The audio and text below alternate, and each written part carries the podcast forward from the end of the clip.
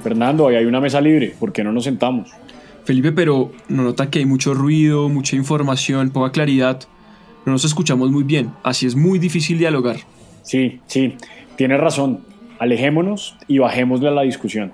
Los temas no son blanco y negro. Resaltemos lo que importa y más en los temas que hemos trabajado.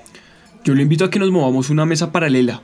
Salgamos de este ruido, hablemos de eso que no se ve, de letra diminuta pero esencial, de lo que pasa para comprender el derecho de empresa de una forma directa, corta, clara y fundada. ¿Sabe que sí? Buenísimo.